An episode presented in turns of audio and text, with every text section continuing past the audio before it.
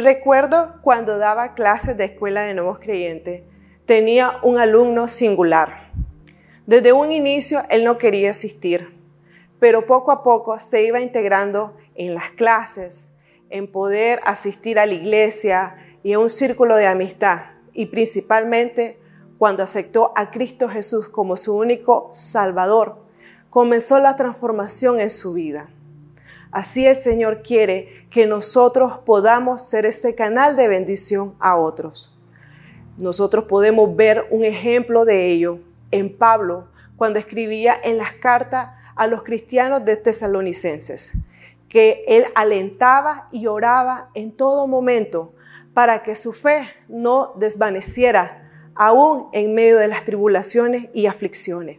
Quiero que me acompañes y podamos leer juntos en segunda de Tesalonicenses 1:11 y dice, por lo cual asimismo oramos siempre por vosotros, para que nuestro Dios os tenga por dignos de su llamamiento y cumpla todo propósito de bondad y toda obra de fe con su poder. Esto significa que primero debemos de orar en todo tiempo por otros, que podamos permanecer en medio de las adversidades, en creer que el Señor va a obrar para bien, porque Él quiere obrar a través de nuestra vida. Y cuando se habla de ser dignos de su llamamiento, significa mostrar la bondad de Dios en nuestra vida, significa creer en Jesús con fe y poder reflejar el carácter de Cristo en nosotros.